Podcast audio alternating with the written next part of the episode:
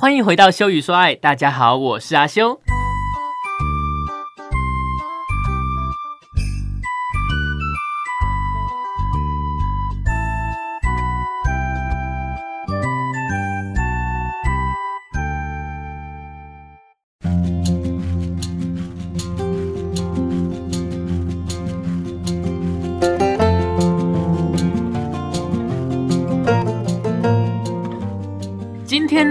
讲关于李登辉前总统的事情，先预告一下啦哈，因为这是一个临时的事件，那因为他最近就是逝世了嘛哈，所以我会提早做，就是希望能够配合时事来做一下呃专题啦哈，呃，然后呢，我会觉得说，毕竟就是李前总统是一个，其实已经有一段时间。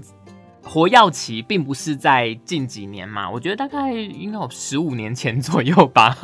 呃，现在很多小朋友，那我也是觉得说，呃 p a r k a s 这个平台呢，可能对呃年龄层上，希望能够是。蛮年轻的接触嘛，那他们可能对呃李前总统其实只是一个好像已经有点像历史人物的感觉了，常常都是在嗯课本上看到，我不知道大家是不是这样。如果有在听节目的，哎哎，就是差不多呢，一九九五年之后生的吧，我我也抓不太准那个时间，反正就是现在大概可能大学还没毕业或者是国高中的话，嗯，你们对。李前总统有什么样的认识吗？还是说真的就是很模糊、很遥远的一个人？不知道。好，如果你们知道的话，你可以留言给我啦。我的那个 I G 是 F I X W U，大家都可以留言，或者是透过那个 First Story 的平台可以留言、留言、留言，哈哈，给我。然后，那一开始呢，我先讲一下别的好了啦，怕这个话题太严肃。其实我今天本来是要做，呃。跟环保有关系的议题，就是关于那个重电之后会放，因为我已经录好了，但是我决定先不放。嗯，然后呢，呃，最近我开始养蚂蚁，大家应该，我目前好像找不太到同号啦，但是毕竟台湾还是有。一个很小的圈子，就是呃，算是人家说已有，就是养蚂蚁的同号区。那其实现在养蚂蚁跟大家想象中的不太一样，他们会用一个呃石膏做的蚁巢以及喂食区去做合并，然后用连通管连接，维持湿度，那给予适当的食物，甚至有一些养到族群够大，还可以喂活体的，就是一些昆虫，活的昆虫给他们去猎杀这样子。其实算是一个蛮省钱的宠物，而且呃，现在的石膏草跟喂食区都可以依照人的喜好。大家也知道，养宠物呢，基本上就是有一大半都是人的喜好。然后，那我养的是高雄巨山蚁，它其实还蛮大只的，公蚁大概有零点五公分，然后以后大概快要三公分吧。以后呢，我会再做一集，毕竟。我才刚养一个礼拜左右，那当然没什么变化，这时间太短了。那之后有一些心得，或者是有什么特殊的那个嗯好玩的事情，我会再录一集，就是关于养蚂蚁的事情。我觉得我这个人已经开始越来越偏嘞，就是。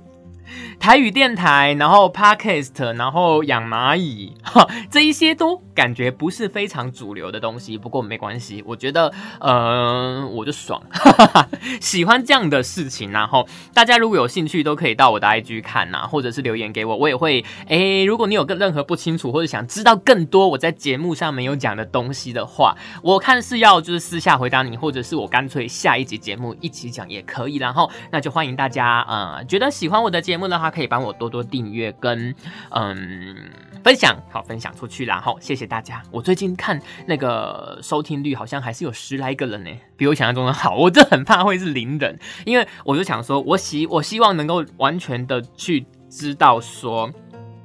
我的节目到底是有没有就是陌生人在听？好，不是我的朋友的，因为之前我是觉得说，反正我也没有在宣传，那我就只有传给我的家人跟我的朋友听。嗯，当然会有收听率啦，就那几个人嘛，那都是认识的。也许就是啊，既然都认识的人传来了，我就点一下这样子的感觉。那如果说我没有宣传的状态下呢，应该是会比较多，是真的是呃，不是我的朋友的，就是网友啦，哈，网友或者是一般的听众。那我也希望可以越来越多。好。哎，这个 五四三的哈，五四三的讲完了，然后我们就要来进入今天的主题喽，那就是关于我们的前总统李登辉。好，那我们会从嗯一些新闻的事件，然后他的生平以及他未来呢，好，即使像他这么大人物嘛，其实他未来呢，即使他离开了这个世界，哈，他其实未来呢，对台湾。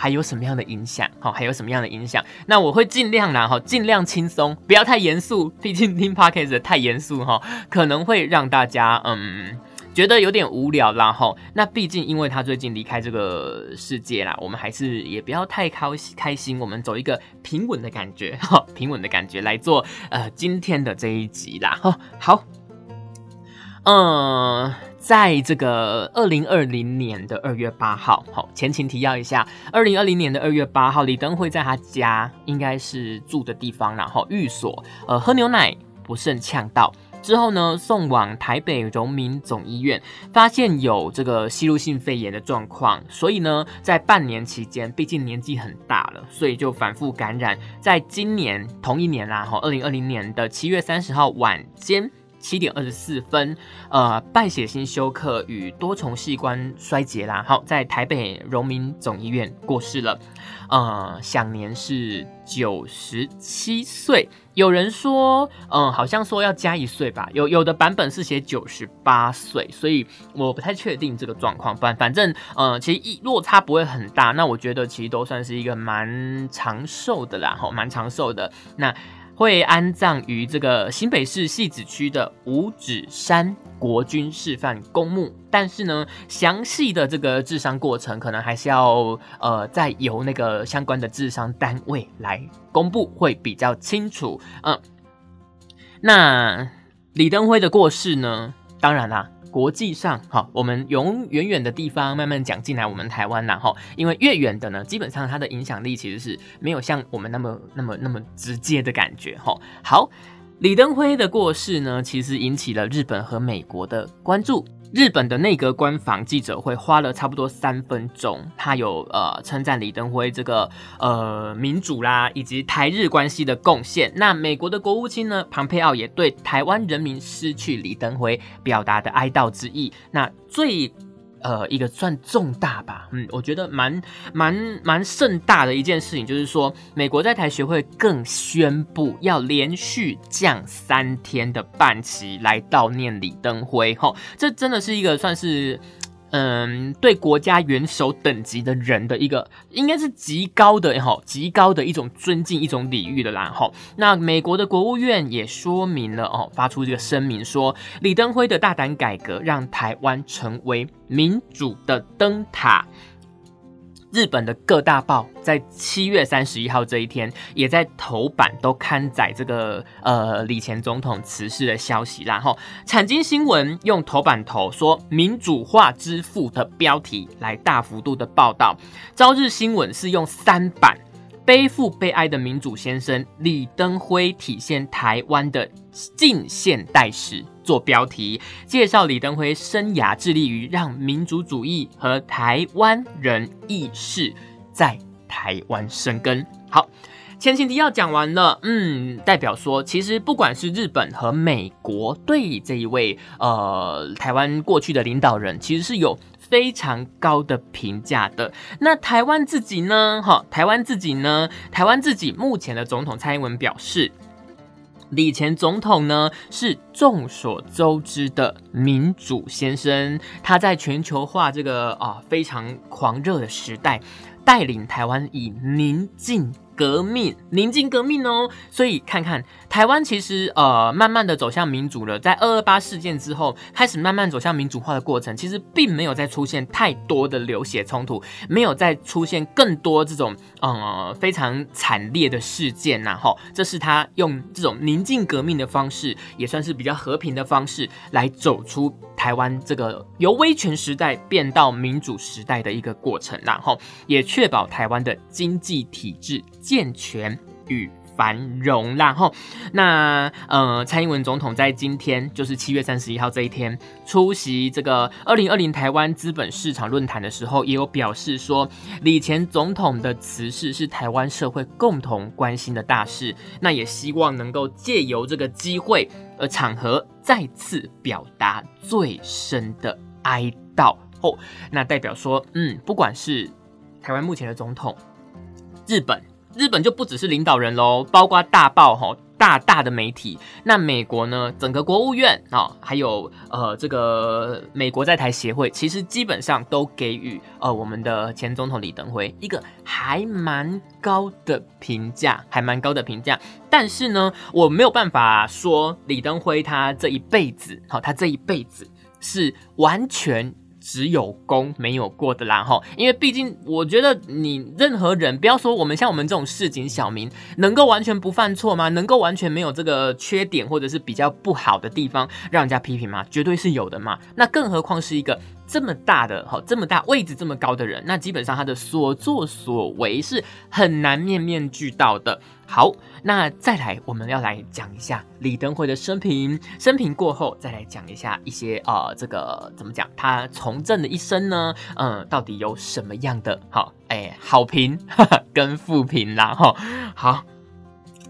也许现在的年轻人呢，对于呃前总统李登辉，应该跟呃 没有网络录影带的这种这种感觉很像吧？就是呃现在的小朋友可能就是一辈子出生，他可能没看过智障型手机，只有智慧型手机，没没有录影带，甚至连 DVD 都没什么看过，现在都是直接就线上收看的，对不对？那个什么呃 Netflix 啊之类的平台就可以直接收看了。那嗯，对于这一位这个。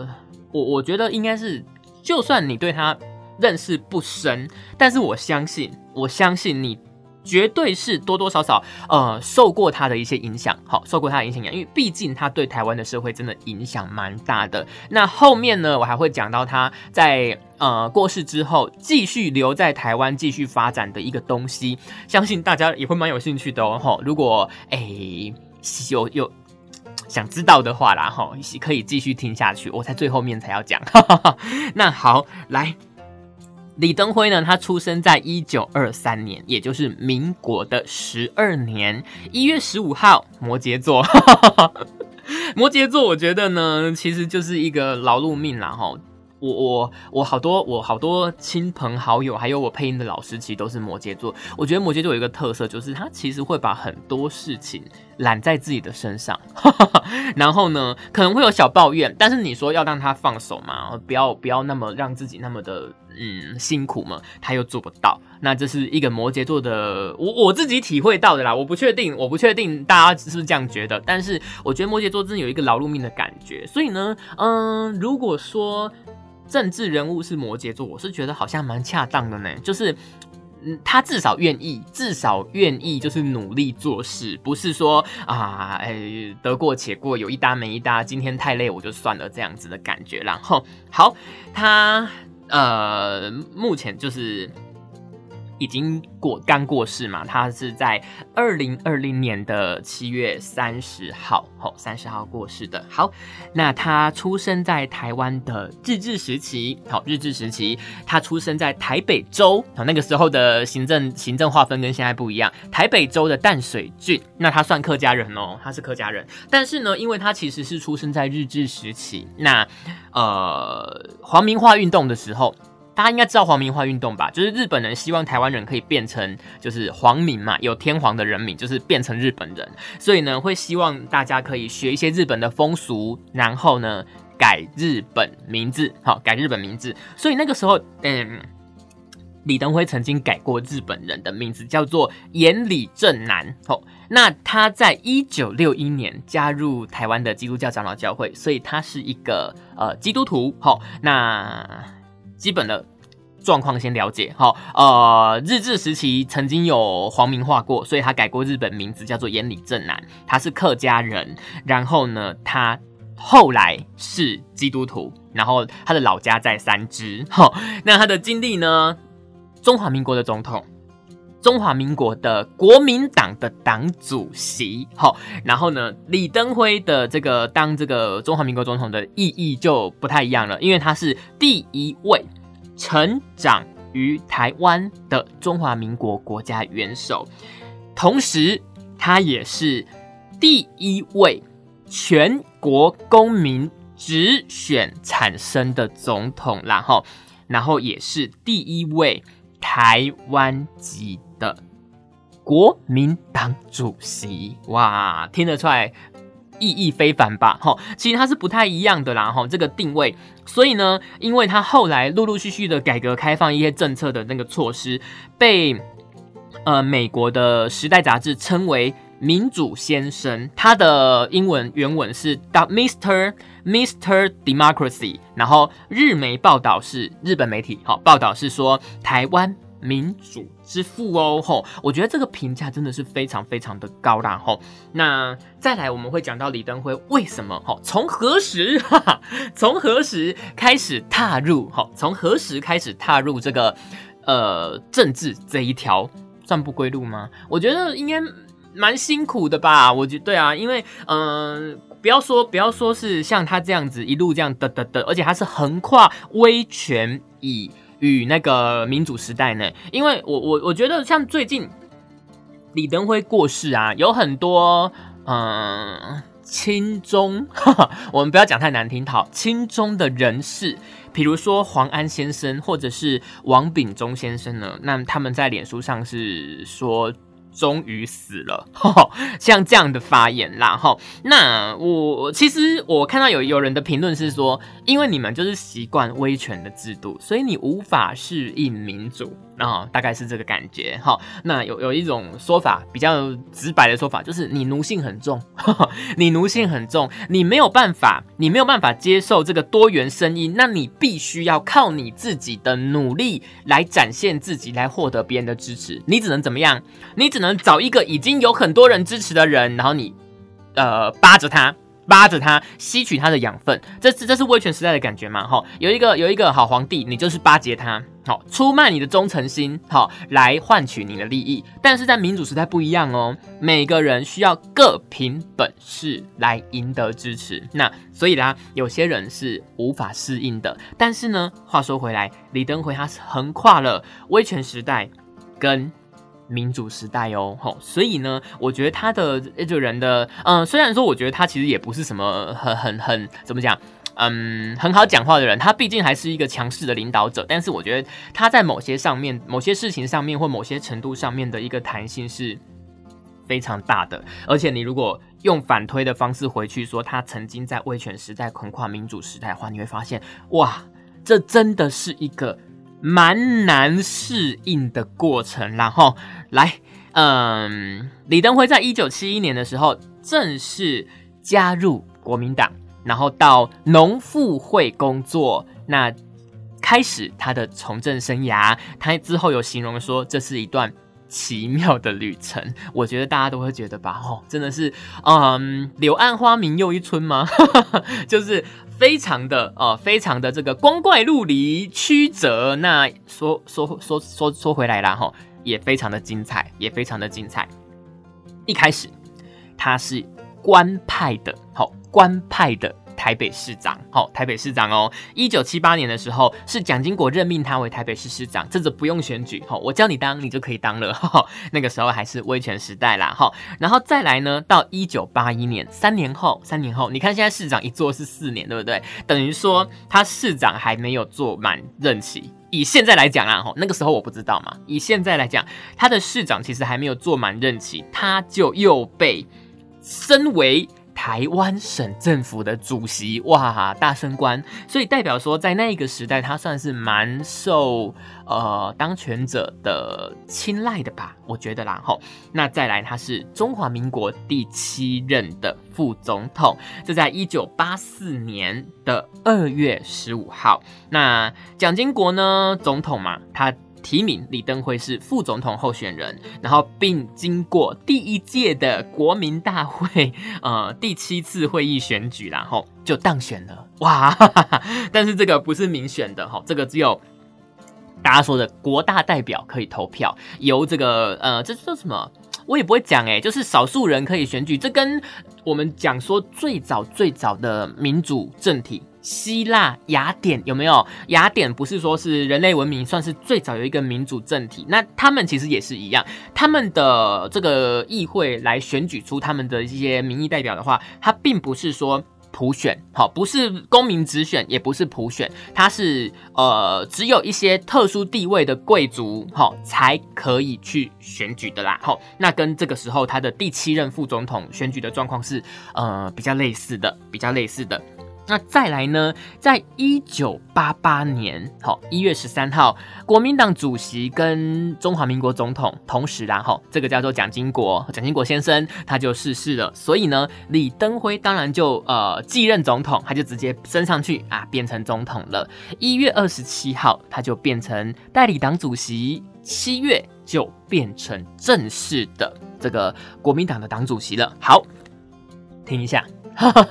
从此开始，从此开始，呃，中国国民党呢内部的体制就发生了一些蛮大的变化。哈，呃，都是我个人的看法，然后你可以不认同，但是我是这样想的。呃，他是第一位台湾籍的国民党主席，同时也是第一位本省人担任总统。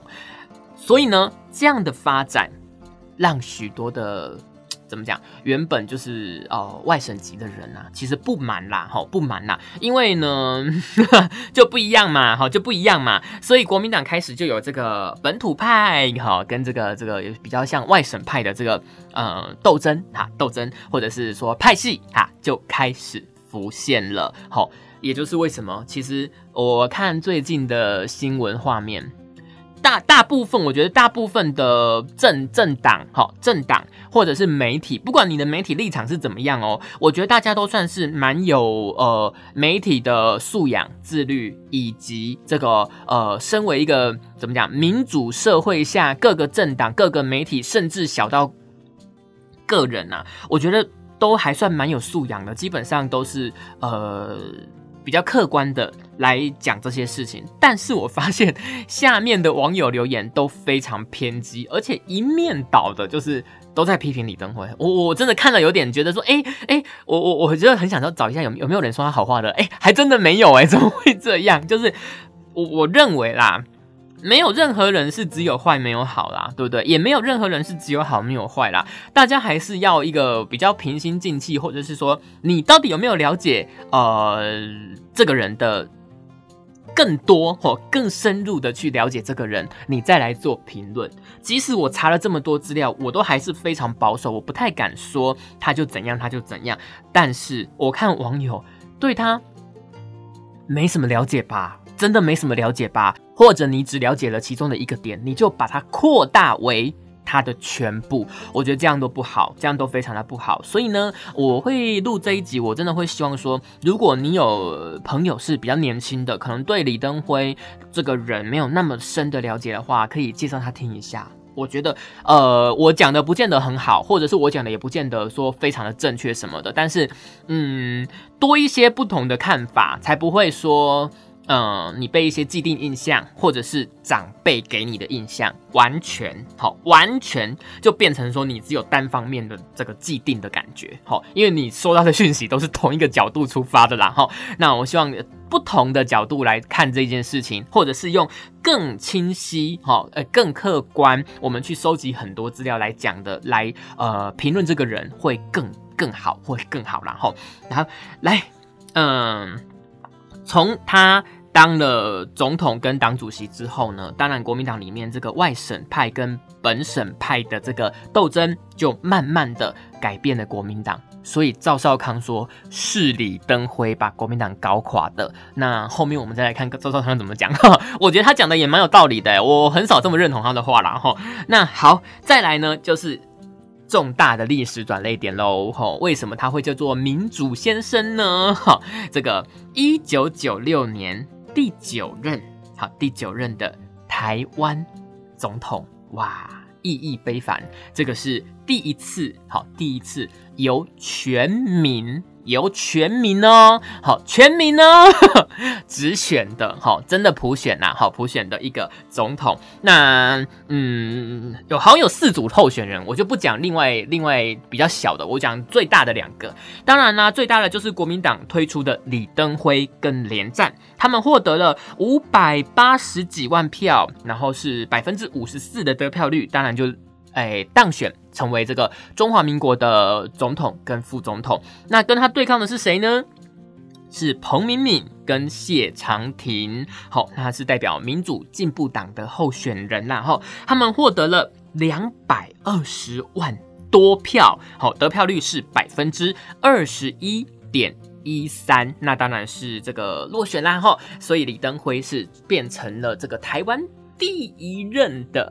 民选总统。哦，那当然那个时候的嗯，民进党还很 还很弱小啦吼，不像现在哦，现在的民进党真的是也是蛮凶狠的 这样子，好，好，但是呢，因为这样子的关系，而且那一次选举哦，要直选要直要普选是李登辉的意意见呢吼。并不是呃国民党自己内部，因为国民党内部其实还是比较想要一个有点像是代议政治，好，就是由呃人民可能选出代表，那总统就是由这些代表去投票，这样就好。这其实比较是国民党内部的的这个状况。但是其实呃那个时候要说啊，就直接普选的是李登辉自己提出来的啦。好，那我就觉得说，其实他真的是把一个怎么讲？把一个很难的瓶颈，就是有一些事情在转换的过程中的一个真的是最卡关的地方啊，是由他好去打通的啦，一个很关键、很关键的一个呃位置，是由他来这个突破的。所以这边我我真的觉得是蛮厉害，不要讲好坏啦，哈，至少真的是一个非常呃具有代表性的一位人物，好一位人物。好，嗯，他的这个历程，哈，从怎么讲？从官派嘿到民选的这个从政的历程，我们大概带过了一遍。好，带过了一遍。再来呢，我们会讲一些他在啊从政史上的一些事迹啦。哈，我记得在那个时候，我们练念那个认识台湾历史篇，有没有？因为因为我我年纪有点大，就是我们小时候。小学的历史课其实念的是叫做认识台湾历史篇，那那个时候呢就有念到李登辉怎么样宣布终止动员戡乱时期嘛，然后废止动员戡乱时期的临时条款嘛，好，然后展开第一次的修宪，这是在一九九一年五月的事哦，哈，制定了宪法增修条文，然后呢使得听清楚喽。中央民意机关得以换届改选哦，是不是很厉害？哈，也就是说终止了之前大家说的什么万年国代，然后之前我我当然没经历过，但是我听过很多那个老前辈说的，说哎呀，那老干哈容易掉大档啊，听懂吗？老道都在掉点滴了，他还可以进去投票哎，哇，这个我觉得真的真的是这种状况哈，这个状况套用就是像现在习近平一样啊，他可以当一辈子哎。他可以当一辈子诶，你觉得这种事情不需要改朝换代吗？需要吧，对不对？因为即使你再怎么努力的去吸收薪资、学习薪资，我觉得人年纪大了之后，慢慢慢慢的，说直白一点，有一点跟不上时代，这是。很难避免的哈，像我像我像阿修现在也是非常努力的，希望说我可是不是可以与时俱进，我不要 我不要去歧视一些比我年纪小的人的啊屁孩哈，我我还是很希望能够与时俱进，然后吸收一些新的观念，了解。如果说我不能接受这样的观念，那我我会很想要了解说为什么？那为什么你们年轻人哈，可能二十出头的那个小我十几岁，呃，为什么你们能接受这样的观念？一定有原因嘛？你不会说这个观念就不好，但是你还是。愿意接受他吧，对不对？所以大家希望能够与时俱进。那这种呃，中央民意机关得以换届改选，我觉得就是一个强制性的与时俱进。好，当你是不用改选，我就是可以做一辈子的时候，你会想改变吗？不会吧，对不对？所以我觉得他这一个好终止动员戡乱时期，然后来呃制定宪法增修条文这一块，让中央民意机关可以改选。非常的重要，是对我们未来哈，我们未来的呃这个台湾的政局有非常大的影响啦哈。所以各位就是亲爱的这个学弟嘛？我们讲学弟妹好了，就是比我年轻的人呐哈。你们现在呢能够有一个这么多元哈多元可以你讲你的我讲我的的社会，其实我觉得这个部分必须肯定我们李前总统的一个算是贡献然后。那。呃，修宪之后呢，台湾的民主改革，哇，算是算是这个这个开无双吗？我没有玩过，但是我好像听过一个网络的说法，叫开无双嘛？反正就是直接加速哦，那个真的是。突飞猛进呐，哈，突飞猛进的呃加入一个深化的时段，大家就开始觉得说，哎，这个民主呢，对我们来说呢，好像本来就是应该的耶，对不对？就像现在说的，民主好像空气一样，自由好像空气一样，平常你完全不觉得它存在，但是呢，一旦它没有了，你发现你完全没办法呼吸哦，这样子啦哈。那好。在日本的学者有一个叫若林正藏，他就认为，然后如果以一九九二年的万年国会终止为第一个阶段，那么第二个阶段呢，就会是一九九四年台湾省台北市、高雄市长选举哦的实现哦。第三阶段是一九九六年总统选举的实现。所以这三阶段改革其实都是在呃我们李前总统的任内完成的啦，吼，很厉害吧？我觉得真的很厉害耶，因为你要一个，他不是他不是，如果说当年是民进党，那个时候就有民进党嘛。如果那个时候是民进党，也不不那个时候好像还没被称为是民进党，好像还是什么党外人士，我不确定。好，但是如果说那个时候是一个非国民党的人来推来推翻这个这个怎么样比较呃权威的政权的时候，他要改革。我觉得非常的正常，好，我觉得非常的正常，因为它本来就是一个呃不一样的力量来推翻原本的力量嘛。但是李登辉不是哦，好，李登辉不是哦，他是自己改，自己改呢，好，所以我觉得这种有办法自己修正自己的这个力量，我觉得是蛮值得人家佩服的啦。哈，不管你觉得他他这样做是对或错，他有办法改变自己，哎，对不对？我们我们不要讲说事情的内容好或坏，也许有的人觉得好，有的人觉得不好，但是。单就你有办法，你愿意去踏入一个你完全不熟悉、完全不知道、你完全可能没有什么经历过的一个很特殊的世界，而且你还是身处其中的国家领导人，我蛮佩服他的。我觉得很有勇气哦，因为我是巨蟹座哈，阿修是巨蟹座，对于变化是啊，好可怕哦，对不对？这种感觉啦哈，所以这一段，嗯，我觉得真的是。我厉害点啦哈，盖厉害盖厉害，呵，来，那嗯，一九九三年呢，以李登辉为首的这个算是本土派系啦哈，就取得了国民党内的领导权，这个大家应该就开始有印象了吧哈？一九九三年我几岁啊？六岁，好，六岁，跟我差不多年纪的，可能后来啦，应该是后来倒过来去认识的时候，才会比较有感觉啦。吼，那如果现在有四字头的，应该是会比较了解这一段的这个感，当下的社会气氛，应该是比较有临场感的去体验到，然后那。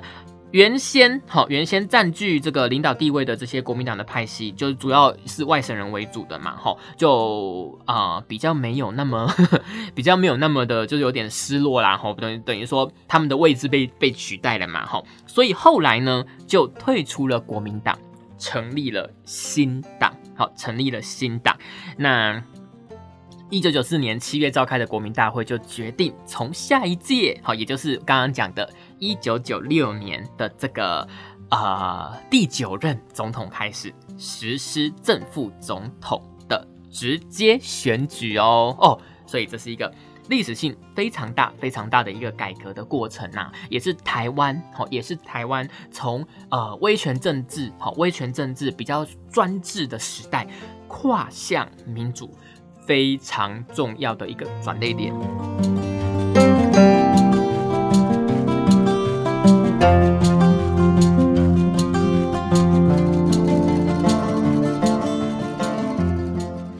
接下来我们来讲一些呃实例，好实力，因为李登辉其实还是有一些被人家比较诟病的事情，因为他受过黄明花教育，所以我觉得他一直都是蛮亲日，亲日到什么程度呢？他曾经说过，就是钓鱼台是日本的，哈 哈然后他还说过，就是慰安妇的事件是已经过去了，不必再讨论。这两点其实连我都，连阿修我都没有办法认同他的说法。但是我想一想原因，好，我想一想原因，这个其实大家都要这样子，就是当你遇到呢跟你意见不同，也许完全相反的，其实你不是要去骂他，请你去想为什么他要。这样想，如果你能够想通了，也许你就没有那么讨厌他了。因为每个人身处的位置不太一样，哈，每个人身处的位置不太一样。那他是一个受过皇民化运动的人，也许他真的呃内心真的是对，就是有一种我好像就是日本人的那种感觉，我可以理解啦，哈，我可以理解。那这两点。就算我可以理解，但是我还是要说，我没有办法认同他这两个论调，就是钓鱼台是日本的，跟慰安妇的事情已经结束，不用再讨论吼，这这个不行，不行。好，但是呢，他其实对台湾的这个主权的维护算是蛮强势的，好，算是蛮强势的。像在一九九六年民选总统的前夕，因为台湾要开始民选总统啦，还是第一次呢，吼。中共就在台湾海峡试射飞弹，那是台海危机嘛？一九九六年很明显的台海危机。好，那个时候李登辉就说了，他是用台语讲的哈，公兵惊啊，黑空包弹那黑惊台湾人的啦哈。然后呢，因为这样。因为这样，因为他这个强势的发言，其实是有点呃，后来是大家认为说有一点，因为这样让他当选了这个总统，好，让他当选了总统。可是我是觉得说，那个年代本来国民党出来选，应该还是最强势吧，对不对？因为那个时候毕竟民进党还是很小很小咖的一个，这个算是比较微小的政党啦。哦，好。当选过后，隔年在一九九七年，在媒体查询的时候，他竟然讲出了呃中共再大也没我老爸大 的这样的论调哈，也是这个算是惊为天人呐，哈，惊为天人，嗯，算是奠定了他这个呃，我我我觉得啦，以我的感觉哈，因为像我妈，她也说，她觉得李登辉是真的爱台湾。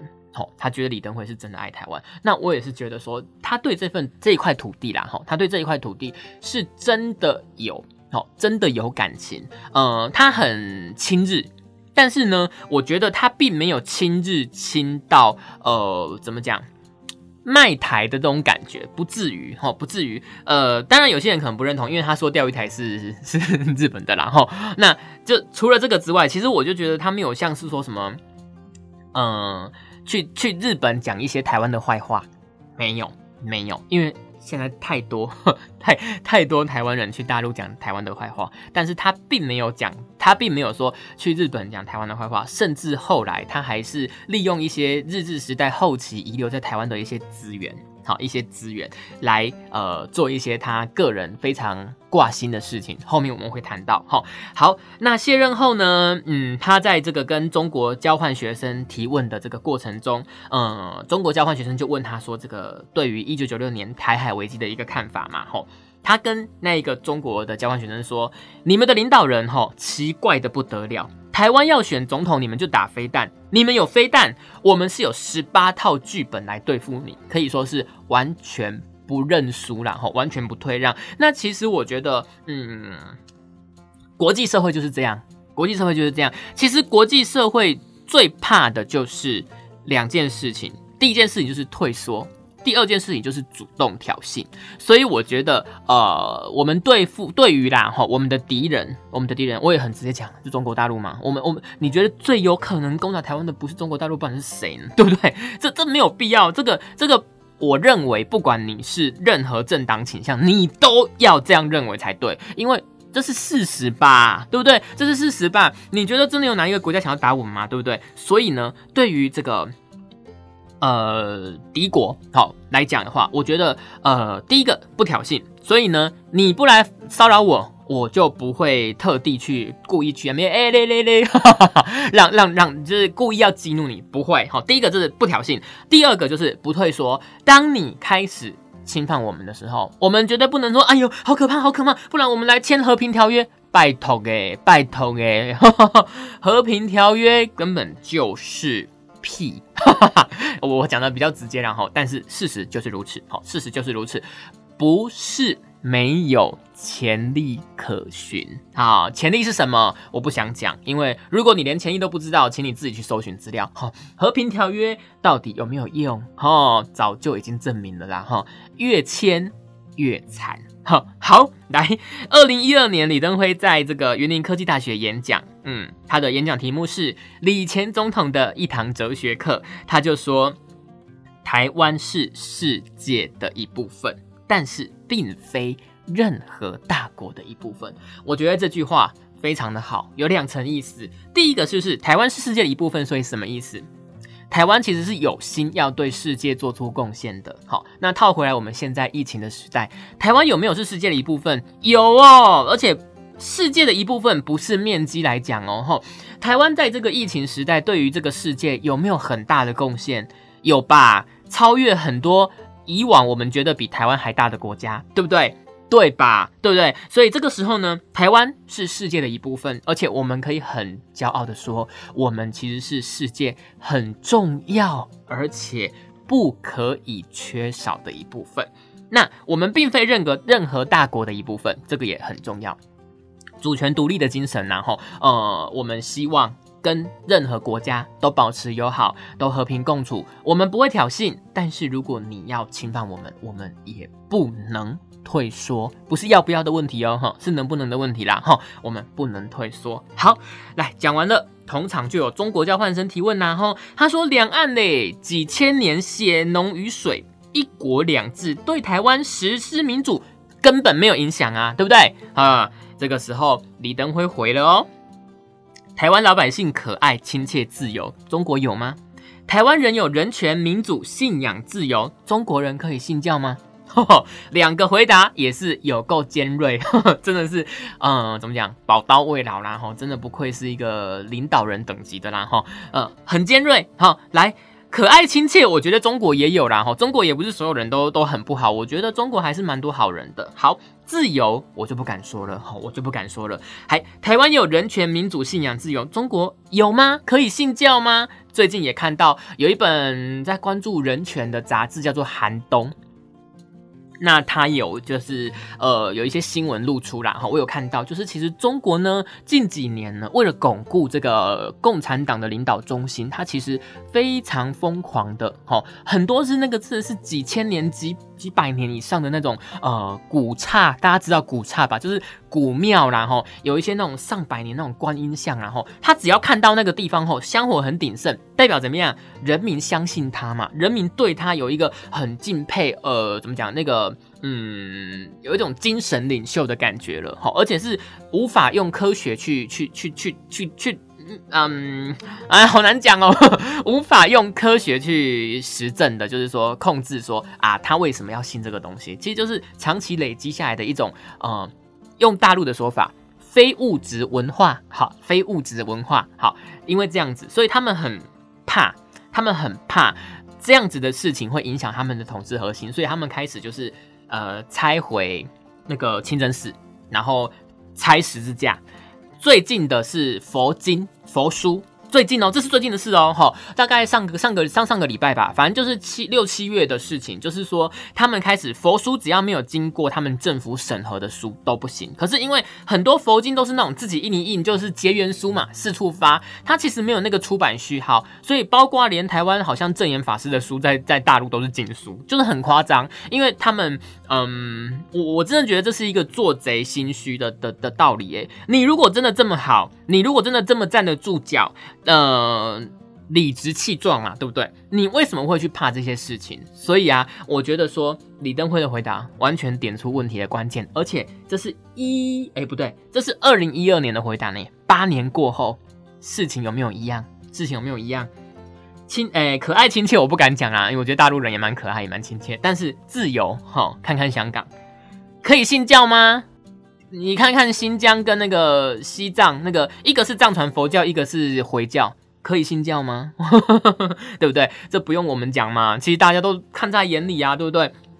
好，讲完了。李登辉在这个这个怎么讲？呃，他政治生涯当中比较活跃的一段时间，呃，面对大陆交换学生，还有面对他有一些演讲的场合，对。这一些两岸的关系，好，还有他的呃政治理念做出了一些评论，其实我算是蛮能认同他的呢，但是我还是有不认同的地方，就是他过度偏向日本的这一个那一块，就是呃，哎，刚刚讲什么去了？就是呃，慰安妇不用讨论，这个我不接受，然后钓鱼台是日本的，我也不接受，但是其实呢，嗯，钓鱼台的问题啦，好，钓鱼台的问题，我觉得就是处于一个。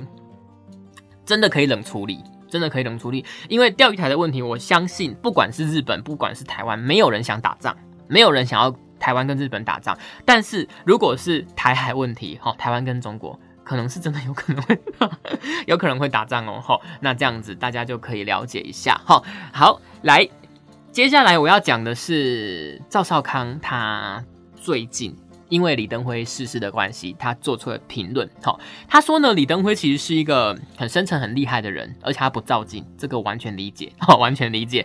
那他表示说，李登辉从这个呃拔除。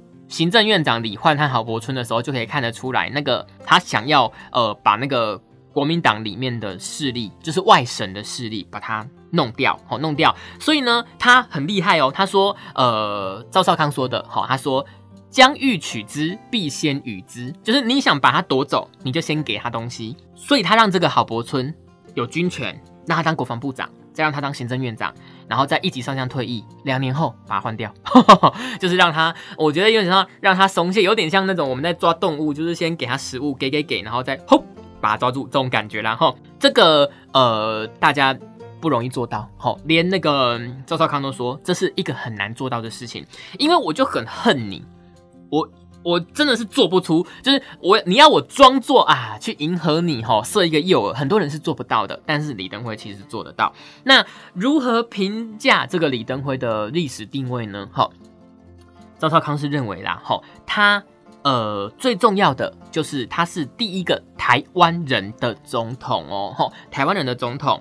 很多人好，很多人会说他是那个民主先生等等的啦哈，但是呢，赵少康是认为说那是因为时间到了，我觉得这也没错啦哈，因为如果说英雄造时势，反过来时势造英雄，这个是一体两面的事情，看你要怎么去看啦哈。然后呃，当时的民意跟民智也大开了，就是说台湾的人民早就都懂了啦，他不可能让你那些你让那些老 Coco 都快死掉的那些民意代表还可以继续当下去啦，实在看不下去了啦哈，所以。不只是民间反对，那连国民党内部也要反对。但是我觉得啦，吼，呃，赵少康这样讲当然没有错，但是我觉得你要当那个推动的人，好，你要真的去当那个差砍出第一刀的人，我觉得还是不简单。我觉得还是不简单。好，那来，赵少康说这个李登辉的功劳，大概就是国会的现代化以及总统改成民选。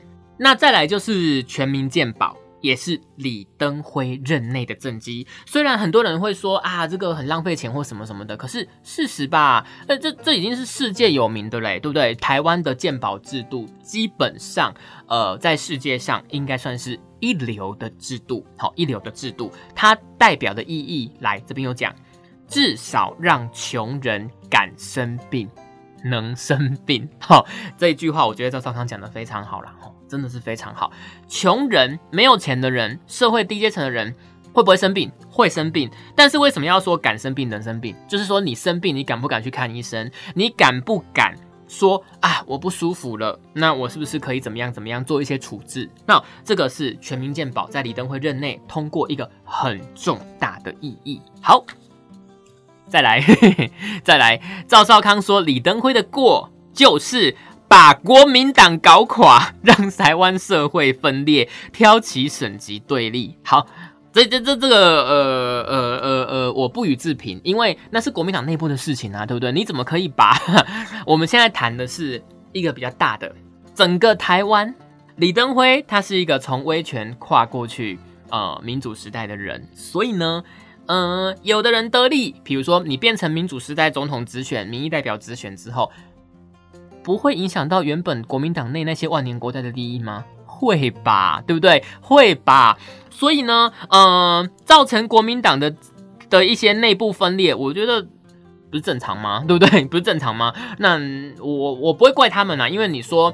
呃，大家一定要呃无私啦，有一个什么精神啊？说这个，但是你大把的利益突然被夺走，我我我不会指望他们能够心平气和，就很像现在年改，我真的不会指望那一些被年改的人能够心平气和，都不要出来，就是呃有一些争执或者有一些比较情绪化，我我不指望这个，但是呢，该改就得改，好，该改就得改，所以他说把国民党搞搞垮是他最大的罪过，我觉得。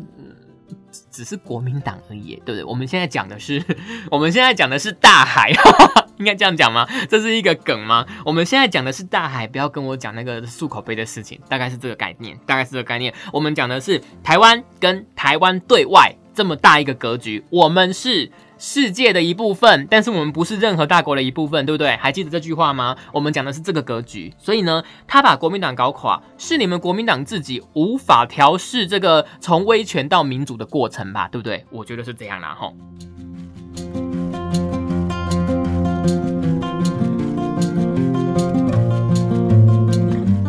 好，来最后呢，我们来讲李登辉的。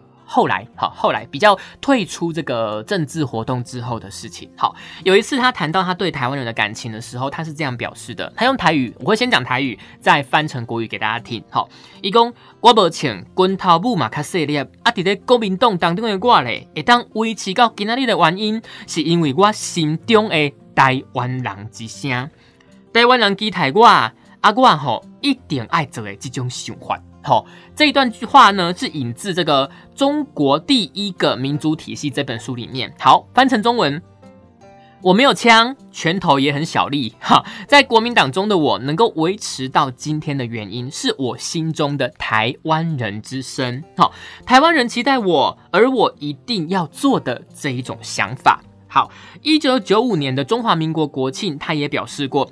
四十年来，我们之所以奋斗不懈，就是为了要三民主义统一中国下可供遵循的典范。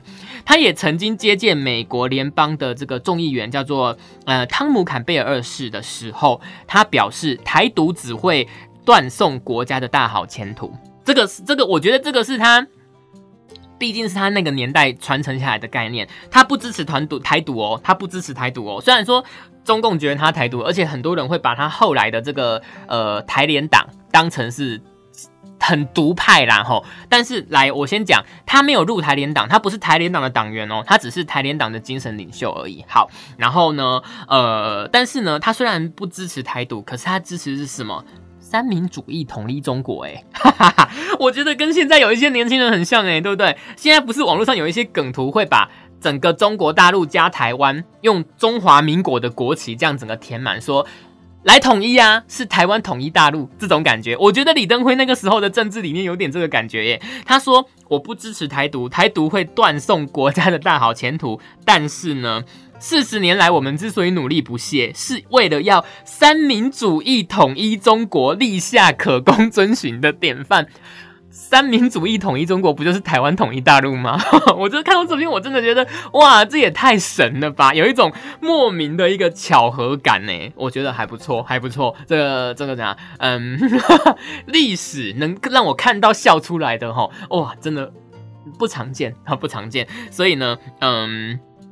这一些话当然就是引起这个中国批评是台独势力啦，哈。不过好，不过哎，可以推断，好，可以推断，这个李登辉呢，也曾经是中国统一这个很坚定的支持者啦，哈。好，讲完了一些比较硬的东西，我们最后来讲说，李登辉他虽然过世了，但是呢，他留下台湾的还有一个东西非常重要，而且我觉得。很多人都会蛮喜欢的，我我自己阿修自己也觉得蛮喜欢的然后，这就是他培育台湾和牛的叫做原心牛的计划。台湾和牛，哎。有听过吗？有想过吗？大家都日本和牛、澳洲和牛，有没有听过台湾和牛？哦，圆心牛，哈，圆心牛。来，从头讲起。李登辉其实有农经博士的这个学位啦，哈，所以呢，他一直是对要在台湾岛内养殖肉牛，肉牛哦，先讲好是吃肉用的，不是乳牛，哈，很这个挂心，哈。所以呢，他这个他住的地方叫做圆心居。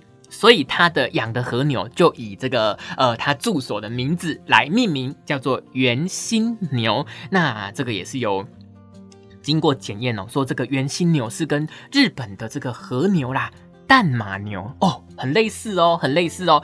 怎么来的？好，怎么会有？因为呢，那个时候他是委托好交办给这个他的办公室主任，叫做王彦军，在阳明山上找到了这个。从日治时期运来台湾养的这个牛种啦，吼，那经过了一些呃培育啦，就变成现在的这个原心牛。好，好，那在二零一八年呢，甚至李登辉，哇，这才两年前呢，吼，他还发表了这个以 S N P 标记解析台湾牛种黑毛合种以及欧美品种之遗传性。关系的这种呃学术性的文章，那是刊登在日本畜产界哦，这个畜牧界最权威的期刊，叫做《日本畜产学会报》上面。好，所以这个能登得上去，能登得上去。你知道日本人对和牛是非常敏感的。你如果是从日本本土偷偷那个和牛的精子啊，有没有？那个那个和牛的那个种牛的那个精子有有有有会有那个走私的，要从日本偷渡出去，哇，那个罚很重呢。我没有去查那个罪，可是我记得好像曾经好听过什么，好像会判到十年还是多少的有期徒刑，就是非常非常重。因为日本人对和牛这个东西，吼，真的是看的是跟命一样重要，那是日本人的骄傲。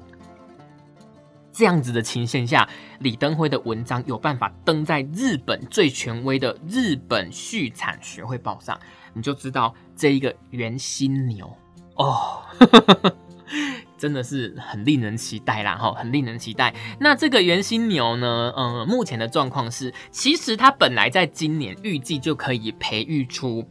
第一代的这个原型牛，就是等于说人工繁殖出第一代的原型牛。可是呢，非常可惜，就是我们的李前总统李登辉先生呢，啊，是无缘见到这一刻啦，吼，无缘见到这一刻。那不过呢，目前他是交由这个李登辉基金会的董事，诶，副董事长叫做刘太英来负责接手这个原型牛的育种跟后续的发展的问题，希望能够完成最后一里路。阿修觉得在最后，我还是希望，哦，深深的希望，呃，我们李前总统的这个原心牛能够成功的在台湾整个说，呃，育种成功，然后呢，呃，变成一个这个怎么样，驰誉国际的台湾和牛。然后，哦，那今天，好，今天我们这个好长一段时间哦，我讲了一个小时，哎，怎么会这样？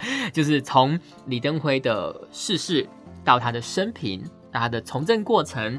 到他的政治理念主张，还有他的台湾和牛原新牛的计划，跟大家做一个不简单的报告。很多人都会说简单的报告，可是我觉得我讲太多了，讲到一个小时真的太扯了。好，那呃，希望大家会喜欢。那因为这一次的话题真的是比较复杂，我也不认为我讲的完全对，或者是完全正确，然后也不会是多多好的内容。但是我觉得。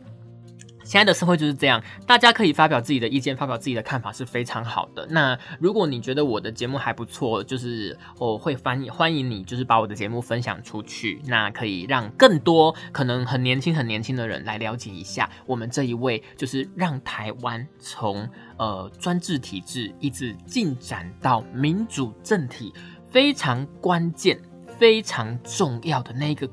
关节哦，是他打开的哦。我们的前总统李登辉先生，好，喜欢我的节目，麻烦帮我分享订阅。那呃，有任何的意见都可以到呃 First Story 或者是我的 IG F I X W U 留言给我。然后，那我们就下次的节目再见喽。我是阿修，大家拜拜喽。